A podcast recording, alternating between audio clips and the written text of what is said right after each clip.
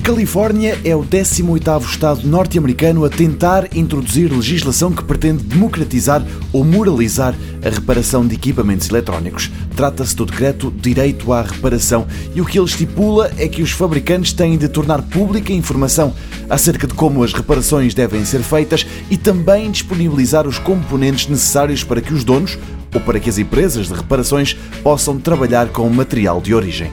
A proposta está cheia de boas intenções, mas o mais provável é que esbarre nos milhões de dólares que, por exemplo, Apple e Microsoft podem gastar com o lobby. Ambas já se mostraram contra este tipo de iniciativas quando foram os legisladores de outros estados a tentar implementar a medida.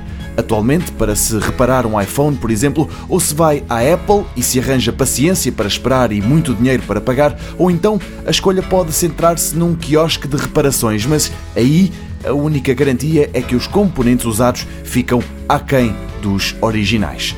A batalha ainda está muito no início, a apresentação da proposta de lei na Assembleia Californiana é só o começo e agora é a vez do lobby das tecnológicas fazer pressão para que a iniciativa não avance. Foi isso que aconteceu no estado de Nova York. A proposta de lei era parecida, esteve um ano a andar para trás e para a frente na Assembleia do Estado e agora parece ter desaparecido.